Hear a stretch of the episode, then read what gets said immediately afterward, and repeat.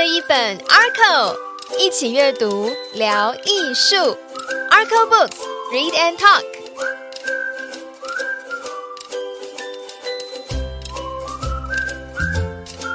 这里是 Arco Books 典藏艺术出版社的频道。典藏艺术出版专业艺术论从从策展、建筑、艺术史、艺术投资市场、艺评书写到文创产业等等，带你一马当先了解艺术原来要这样看。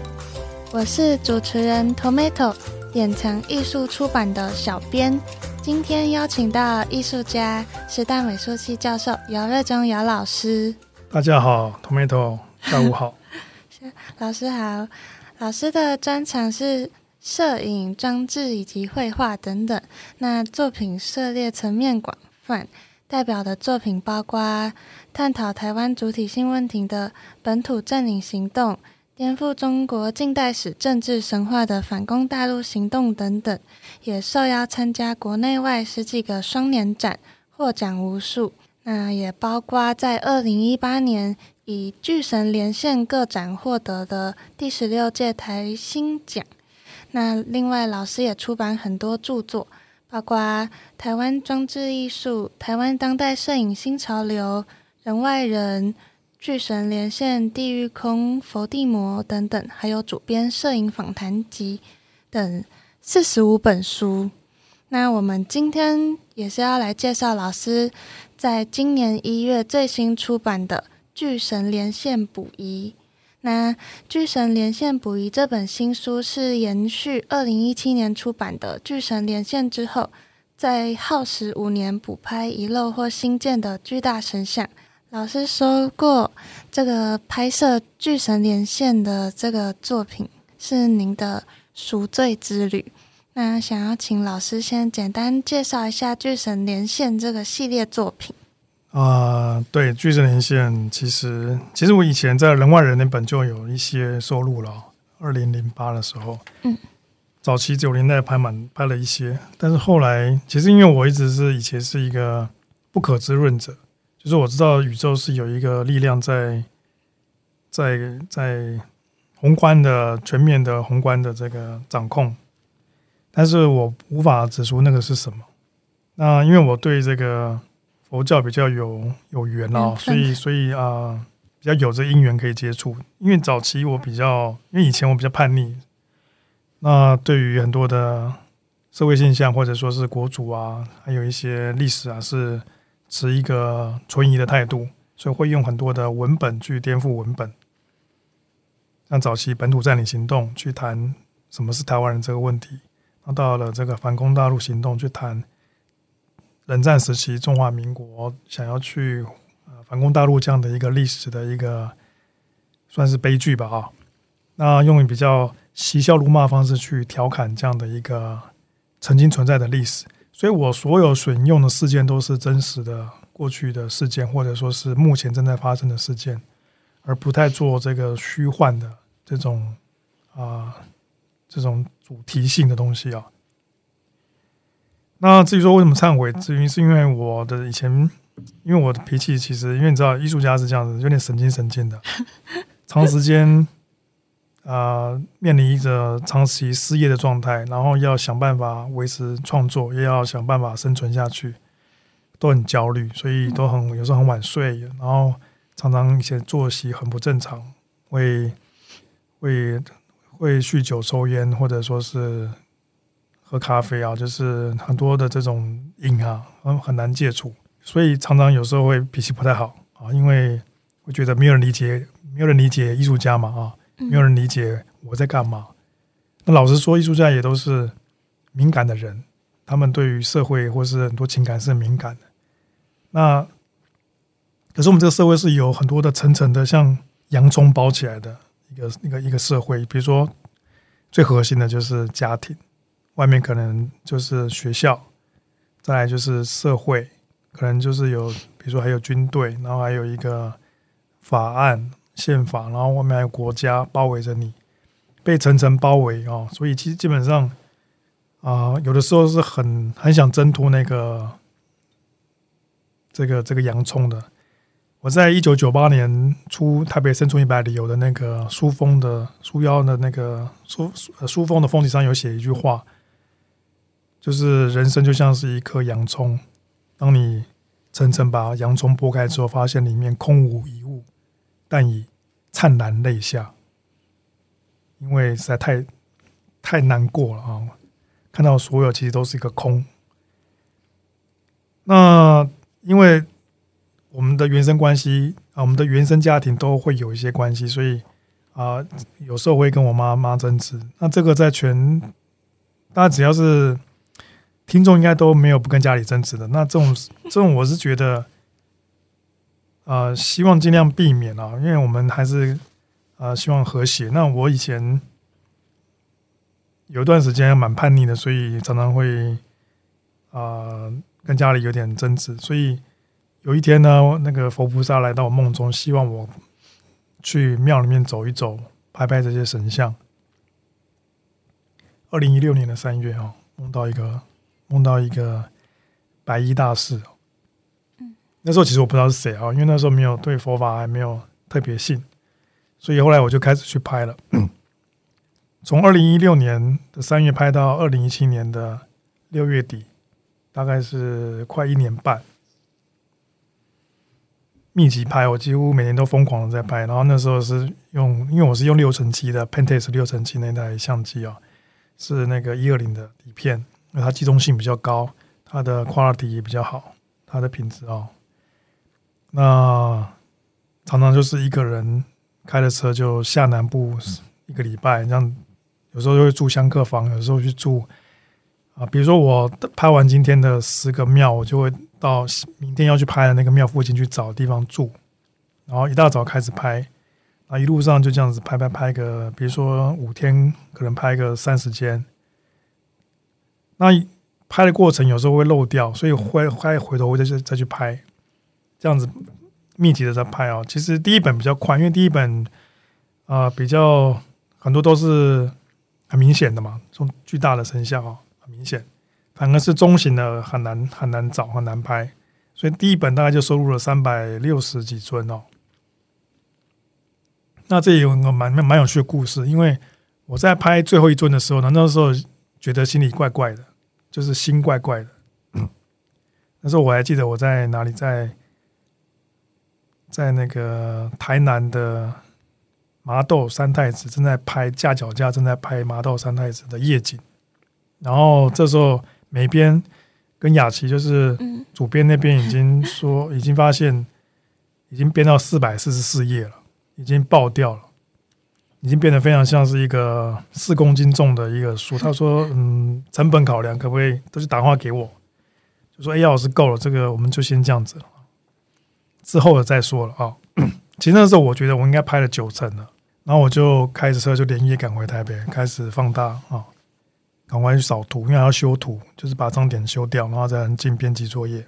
那那时候是六月底嘛，所以我就开始编美编了，蛮有趣的哦。美编是林荣进老师，他他他自己有一个佛堂嘛，他有一个朋友帮助他，他们住在就是在在一起这个工作室分享。那我去的时候，他都会闻到一些檀香味。那我说我有没有带檀香啊？然后然后他那个朋友是因为是在拜那个药师佛的。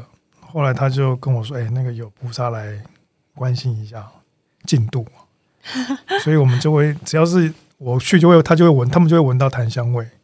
然后我就觉得，嗯，真的吗？啊，然后我就会会觉得怪怪。那可是因为那时候我心脏开始有那个心律不整，所以我就叫他们帮我摸一下我的心脏，这脉这个脉搏。他们说：哎，怎么这样乱跳？说你是不是你是不是中邪了？我说没有，没有中邪，我在持我在持持咒，怎么中邪？”然后后来我们就去医院检查，去那个振兴医院啊，就是那个心脏权威那边。更巧是我在做那个，我去我只是去门诊而已哦，就碰到了一个老朋友，他刚过世，就是周庆威的太太，她是做设计师的，就是帮侯淑芝老师做设计。是，他刚过世嘛，她那时候我碰到他。她说：“哎，你怎么在这？”我说：“啊，我心律不整。”他说：“啊，你不用看了，你赶快去直接做核磁共振。”那时候我才是知道哦，什么叫核磁共振。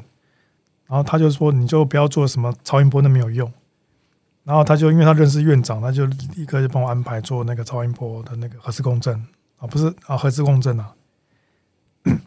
做出来的那天呢，我都傻掉。他说：“哎，你这个那个，因为那个是检查的大夫，他们做出来之后，那个甜甜圈嘛，这样子人就躺那边进去，那样扫描打显影。做出来之后，他就说：‘哎，你那个姚先生，你的那个心脏主动脉支架塞了九十八。’那个强烈建议你去跟你的主治医生讨论一下，是否要要怎么处理。那那时候已经七月，呃，那时候不对，那时候是八月的时候了。”他说他要开一些药给我吃，我就说那希望我是希望不要装开手呃动手术了。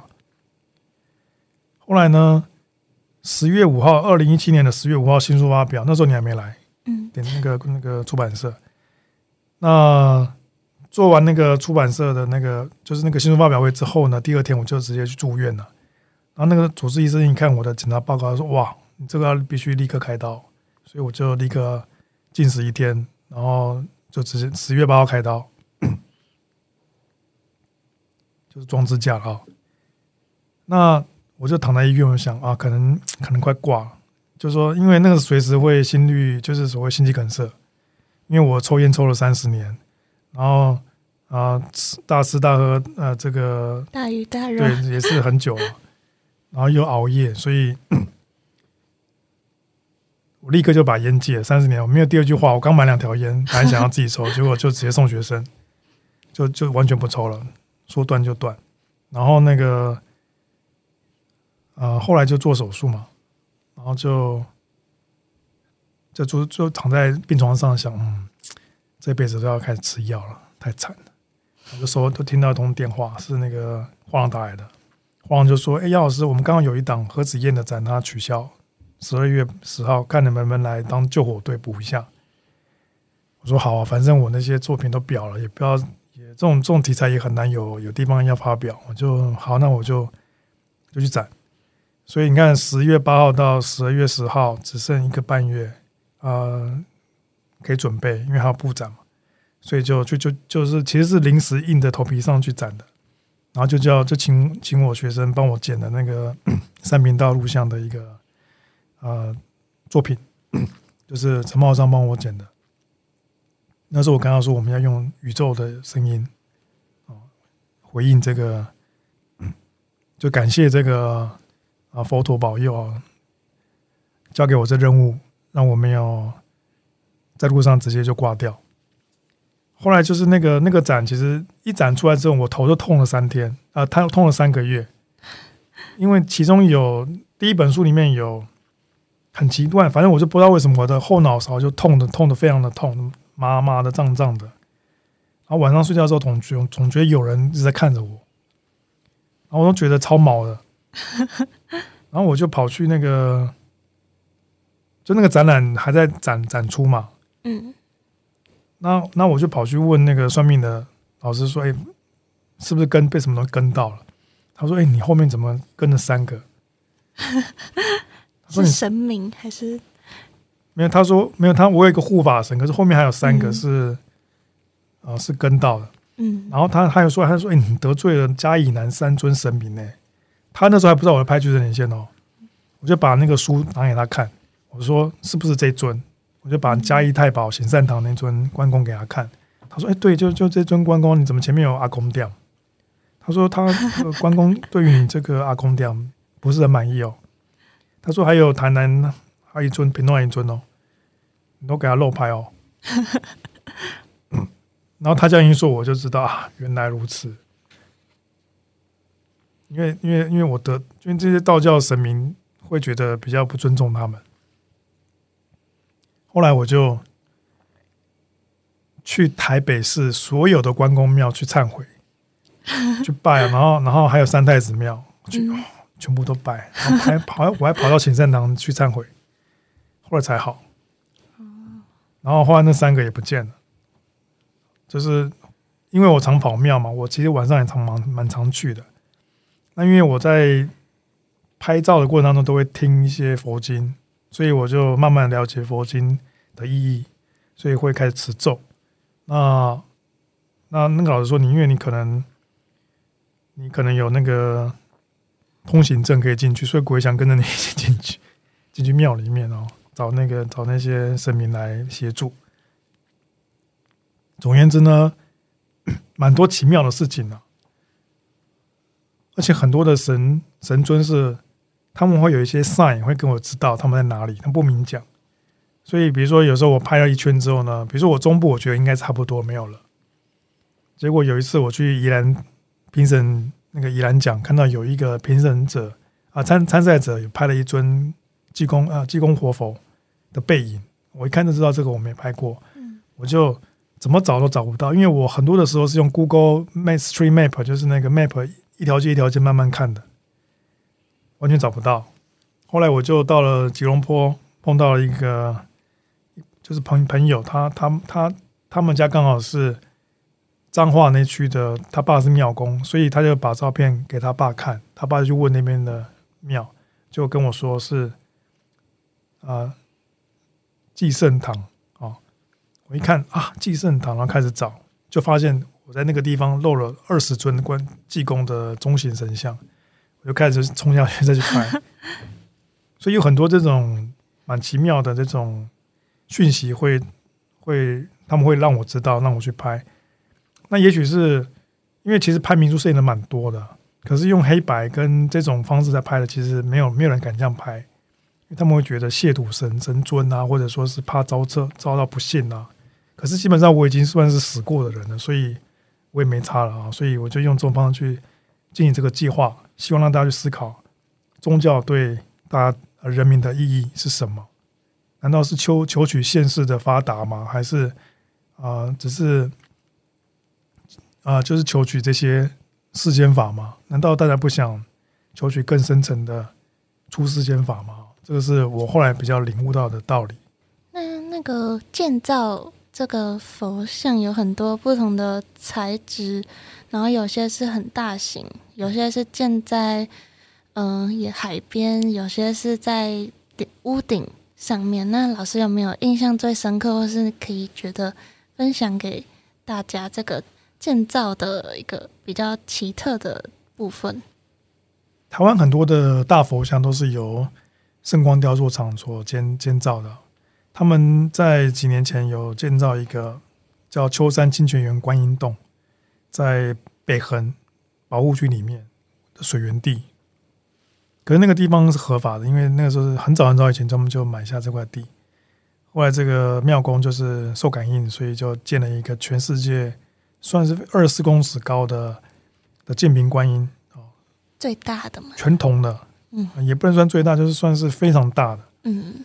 的净瓶观音，因为还有另外一个是元道观音庙的千手千眼观音哦，还有还有蛮多观音都蛮大的，都很大。但是这尊非常奇特，因为它一直都没完没有完工。它是一个密闭式的铜包装起来的，就是一个呃黄铜所所所所做的一个深山里面的，忽然间出现一个巨大的铜像，然后我就跟庙公带学生去参观，就进去里面，里面就敲那个。敲那个咚，然后整个会共振，然后里面我们进去的时候发现里面的地板全部都死好几万只那个蟋蟀的虫虫的尸体，然后走路就会 k 咔的嘛，然后全黑的当中就会就会觉得很奇特的感觉，感觉你好像宇宙当中，然后感受到 k 咔的这种力，就是这种死亡跟什么是啊什么是死亡，什么又是永恒，什么又是生命的死。感触就很深，因为全黑哦，全部就拿着手机这样照哦，然后同学都很害怕。但是其实我觉得是蛮好的经验，应该现在应该差不多盖好了。就是秋山清泉园观音洞，全台湾的观世音菩萨像是非常多的。那各位有机会去参参拜一下观世音菩萨，应该会保佑各位。如果各位呃碰到什么问题的话，也许可以持这个心经咒来趋吉啊驱。驱祸啊，趋吉避避啊，避凶避凶一下啊。那它这种范文是这样念的啊：嘎德嘎德巴拉嘎德巴拉三嘎德波迪苏哈。哦，就是他的意思，就是去吧，去吧，去到彼岸吧，让我们一起去到彼岸吧。然后圆满完成圆满的这个呃，就让一切身心圆满。哦，这是心经咒，心经咒就是揭谛揭谛波罗揭谛波罗僧揭谛，菩提说陀诃。啊，因为这个是当时是用那个河洛话来讲的嘛，所以你用你用那个范文讲会比较有感应一点。他就只有五句而已，他讲五个修行的到位。那这个《巨神连线补遗》在出版之前，老师跟美编在印刷城里面刊印了有两天一夜吗？还是三天两夜？没有没有，就是 因为这次是蛮奇特的。以前我们都因为你知道那个印那个书哦很麻烦，那么厚一本精装本。他他那个又是那个 G 六开的那么大开本的，嗯，所以他就是一台大概就是六个六页，所以以前要印很多台，加上以前的印刷机是四色印刷机，哦，还有一次啦，我们在印的时候还呃印第一本的时候呢，就是印刷厂居然它大停电，正要印的时候全部停电，然后就大家就吓到，因为从来没有停过电。然后就赶快念大悲咒，后来就好了，开始开始印。那呃，第二本这本其实是运气比较好，碰到类似的问题，所以就直接移到另外一个印刷厂，用五色机，五加一色的这个印刷机，它还还帮你消光，还帮你烘干，所以我们只印了十八个小时就印完了，不然以前都要印印那个两天、三天两夜，因为还要翻面印嘛，等它干。所以啊，这次比较比较快，但是美美编 就蛮惨的。在进美编，在进印刷厂之前的前两天，我发现我漏漏掉了两尊，就在台北，在北投，而且是杨英峰所自己所雕的一尊地藏王跟一尊观世音菩萨。我在想啊，这样完蛋了，一定会被骂死。我 就是不是骂，就是一定会漏遗漏了。只要遗漏，我就觉得不太好。所以我就把那个美编呢，直接开车载他去杨英峰的那个绝峰禅寺、绝绝峰艺术园区那边看的那那那那尊观音，黑色的铜铜铜制的，跟个地藏王，就会非常的殊胜的。所以拍完之后呢，就他就好好，那就收录进去吧。我说你自己决定，因为他是在台北嘛，所以说前面页码一动，后面页码全动，所以他等于全部要调。所以他就从开始，呃，桃竹苗中章头开始调调调调，全部都调 哦。所以那个页数呢，最后是落在两百二十、两百六十页是吧？反正是最后就是他调到一个比较理想的页数，然后他都快崩溃了，因为常常我就会送很多照片过去，然后重新扫，这样搞了一年哦。从你你知道吗？我们从二零二二二年到二零二，反正就是这一年都在不断的在 up update 这些照片，嗯，然后本来以为变完了，又开始是加，然后只要有哪一尊神尊又出现，我就比如我就当天就杀下去，嗯，当天来回八百公里就这样开开回来，其实到最后已经觉得尽量不要遗漏哦，嗯，结果昨天才奇怪，昨天大马。啊，那个白沙屯妈祖在绕境，他他们绕到哪里？绕到深港去。深港有一个叫福安宫的，结果呢，我刚好我学生在那边跟着参拜，然后他就他就觉得肚子很痛，在观音殿就就就在那边休息，休息休息之后，他就打电话给我说：“哎，老师，你是不是福安宫？你有没有来过？”我说：“没有。”就我一看 啊，福安宫还有一尊观世音菩萨 漏拍，就就是那么巧，他他昨天才跟我说的。但是仁慈的观世音菩萨是不会怎么样，因为书中已经蛮多观世音菩萨，所以叫升起慈悲心跟大悲心，就是同体大悲哦。那那今天白沙屯的妈祖已经回回銮，就是现在啊，嗯，那我们希望啊，现在在澎湖刚好有开了一尊全世界最大的四十八公尺的这个。崇光妈祖文化园区，大家如果去澎湖的话，可以去参观一下。我，非常的，我觉得很很非常舒适，因为我去去了三两次才拍到，第一次去的时候还在盖，那第二次去的时候是我刚好去头就撞到那个脑震荡，然后再坐飞机冲去拍的。总而言之，就是感恩妈祖的保佑。为什么会这样说呢？因为二零二零年的台湾双年展，我是另外一个奇异的故事啊。我撤了嘛，对吧？对。可是，可是我基本上我是不撤展的嘛。我已经十几年没有，十五年没有撤展了。而且二零二零年那个时候，怪怪的，就是社会总觉得怪怪的，好像那时候不是才刚说武武汉好像有什么东西发现，可是不确定。二零二零年的一月六号，我我就梦到了一个梦，梦境是出现个彩色的，一个叫做圣尧宫呃，那个圣尧宫的一个匾额，还有一个一个牌坊。在我梦中，我一起来我就跟我太太说：“哎，圣尧宫，我刚梦到，是不是梦到庙包？是不是代表什么事？”我就想，是不是瑶池金母要找我？哦，因为有瑶，通常都是瑶池金母嘛。嗯，我就上网看一下，哎，居然是妈祖庙，而且是在彰化。我就觉得很奇怪，这个因为他有两间，那时候还梦到是下面有个字是脏话，是闪烁。后来发现是高雄有一间同名的。然后就是他就是闪脏话，闪闪脏话，然后我就不知道什么 为什么会这样子，然后就不管他。然后第二天我就接到那个国民馆的电话，还有 email，我这边都有，都这边都有存证哦。然后他们就说：“哎，要请我来策划台湾双年展。”我说：“啊，我我都不策展，你们真的假的？”然后说：“那他们下礼拜来找我当面谈。”我说：“好，那他们就来找我。”我就跟我就把那个我就跟他说了，我梦到这个梦，那个圣阳公司跟他们讲。结果他们也知道我梦到圣瑶宫，所以他们说：“那你要不要请示一下妈祖？”那我就在我说：“好，那我一个礼拜回复你们。”那个时候我正在忙那个全卢共和国的展览嘛，其实我也不太想接，因为太忙了。然后后来到一月二十一号，我想说最后一天了，不给他回复不好意思，所以我就呃开车就杀到彰化圣瑶宫去，去问那个庙公说：“哎，梦到你们家妈祖该如何处置？”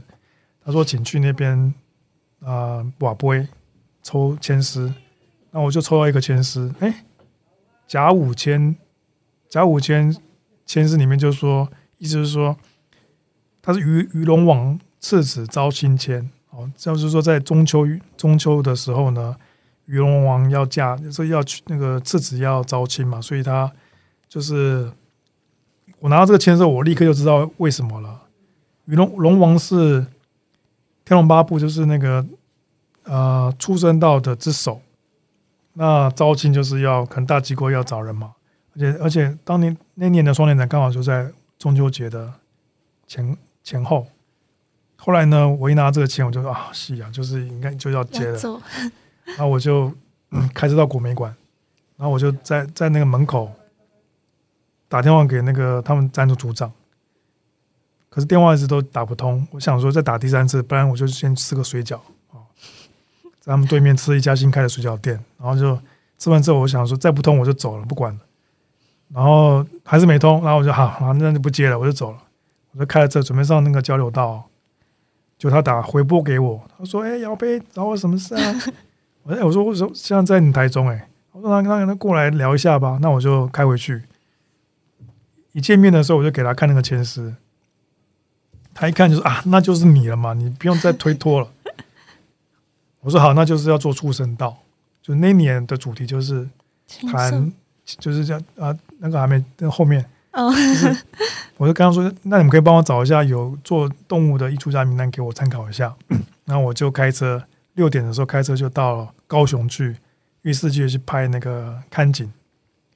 那天呢，到那时候九点多，然后我就开车。全部的园区就我一个人，月世界哥知道吗？天聊那月世界啊，然后就走进去，拍完之后呢，我就想说差不多要回家了。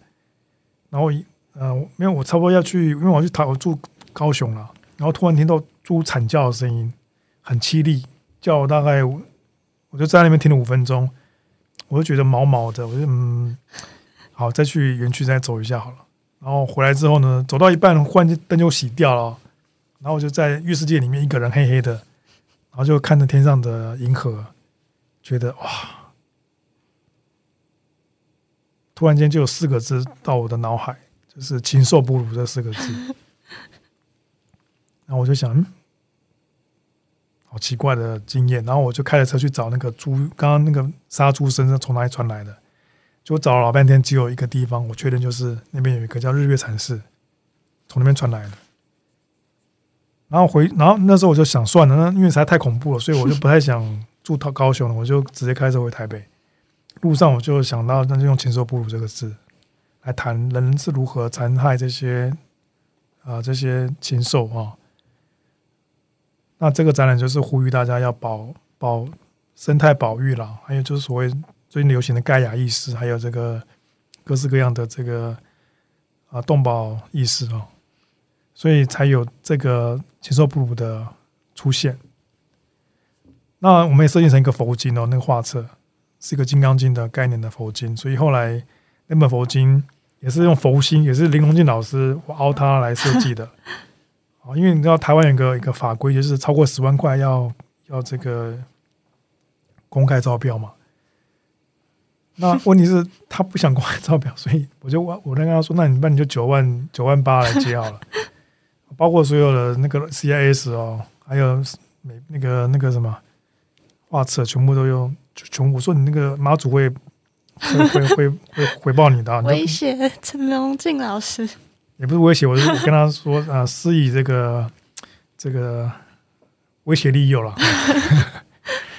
哎，后来他那本书还得金蝶奖，嗯那个包装哦，过了两年了哦。所以其实我是觉得，就是发善心做事情，不要太计较这些成本。比如说像做矩阵连线，我也是贴很多钱，也是光是照片就呃底片就花了六百卷。还没有包括放放放相纸那些那些钱，所以全部我都把它当做是做善书的概念来执行，因为主要是劝人诸恶莫作，众善奉行。尤其在这个五浊恶世的时代，在疫情横行的时代，我们现在已经好不容易挨过来了。那如果各位有余力的话，可以根据这书中的一些地图啊，去四处参拜一下，或者是去。去思考一下，我们在这个世界上的意义是什么？啊，是无尽的杀戮吗？然后无尽的跟动物所求无度吗？还是不断的在在资本主义的洪流当中追逐这些名跟利呢？在追求这些物质享受呢？所以从我接下禽兽部那天那一刻开始，我就立刻吃素了。哦，从那时候开始，立刻对，嗯，没有第二句话，就立刻吃素。然后，然后现在已经三年多了嘛。嗯。所以这个就是一个心念的问题，你如何起心动念立立下？因为你知道这些众生的苦，所以你怎么还有忍忍心去吃他们这些的肉？他们剩下这些肉呢？啊，更不用更不用说去杀害他们了。所以从那时候开始就只开始辞去世界哈，也是一个因缘了。嗯。所以我现在就是过得比较。简简单的生活，就是每天就画画、听佛经，然后不然就是呃出去拍走走庙啊，嗯，过着这种日子了。这个这个啊，他们很多学生会跟我去去跑庙，嗯，那我我觉得庙是一个文化的精髓，可以看到很多我们呃先人的智慧，所以有的人说他是迷信。可或者说说他是封建，可是对我来讲，这都是你们被世间法、过去世间法所束缚了。如果你已经知道出世间法的话，你就不会这样看他们了。哦，它就是一个一个瑰宝，一个集文化记忆所大成的地方。因为对于常人民来讲的话，常一般的民众来讲的话，他们根本不会去美术馆，可他们会去庙。嗯，所以庙是不是更重要了？更更需要值得大家去思考啊！所以这是我。做这这本书这本书的初衷，也感谢典藏出版社的这个简社长啊，因为虽然说他是基督徒，嗯，他愿意啊站在弘扬台湾文化的立场，超越宗教的这个限制，去去啊让更多人知道台湾的美、台湾的奇特跟台湾的殊殊胜之处，我觉得很令人敬佩。嗯，老师说了很多，就是一路下来三。这十几年来的创作历程，还有在一路创作过程中，自己也被影响了很多心一念之间的念头。那对老师来说，最后一个小问题是：艺术是什么？对，以前我们被教育长大，都觉得艺术是一个真善美哦。美的事物，真实的、善良。可对我来讲，它比较像是一个镜子，是自己的镜子。你对你就是透过一个界面，这个界面可能就是艺术的一个手段，那些各种美材去找你自己内心。那有的人他们，他其实严格说穿了，就是你要找你是谁。你从哪里来，该往何处去？这是一个很古典的哲学命题，也是艺术的重要命题。那里面会有很多的问题跑出来，比如说有很多情欲的问题，很多价值观的问题，道德问题，很多的呃审美问题。所以艺术来讲，严格来说，它并不是只是审美问题，它有很多复杂的东西在里面。也就是说，它是有情众生的一种镜像反射。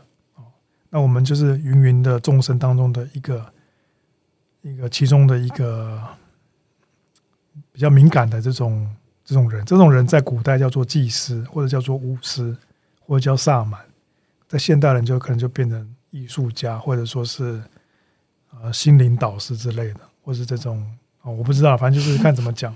可是，在古代的祭司是什么都要会，他要会巫术，他会治疗各位的心理疾病，还有。啊，做法会或是做仪式，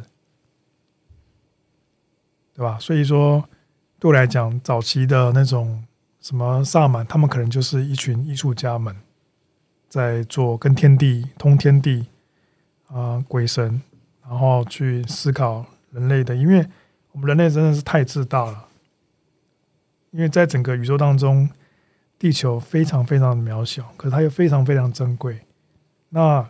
在整个地球当中，人类又是非常非常的少数，可是却占了百分之九十九的资源。人类只占全物种的零点四八。嗯，你知道八十亿人口，你还没有去算海中游的鱼、天中天空飞的禽、地上爬的兽、森林里面的昆虫、地里面的那些蚯蚓、蛇什么的，这些加一加，夯不啷当九十九趴都是被。只有这个不到一趴的人类所占据、所主宰，所以我们必须要更控制我们的欲望，否则的话，这个生态会崩坏啊，这个平衡会消失。那这也是当时在测禽兽哺乳的一个出发点，也是这几年在做巨神连线的一个初衷。那我们谢谢老师的分享，也欢迎大家循着摄影机一起探访台湾各大庙宇。看见台湾可爱的美感和人文风景，那同时也可以回头问问自己：嗯，佛在哪里？法在哪里？地狱在哪里？或是你自己在哪里？那 Tomato 也会在节目下方说明栏位放上姚瑞忠老师的作品及连结。那也欢迎到典藏艺术出版的粉砖书店官网追踪我们出版的第一手消息。谢谢大家的收听，我们下次见。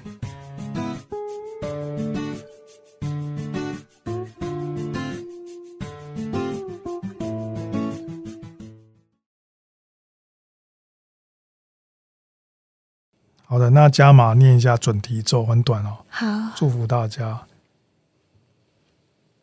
那么，等一下啊，准提咒是啊一个起伏的咒，只有两小句。南无萨达南三藐三菩萨，高地南达地亚他嗡，恰雷出雷尊德娑哈。感谢各位听众，祝福大家圆满平安。那最后第二个小加码，我还有加码，请老师用三个形容词推荐《巨神连线捕鱼》这本书。三个形容词哦，就是啊。非常的独特，它非常的平等，因为很多的角度都是从人的角度去拍这些神神佛了，他也非常的超现实，所以超现实、平等跟独特可能是这三本书的关键字。还需要咒语吗？好了，拜拜。谢谢，拜拜。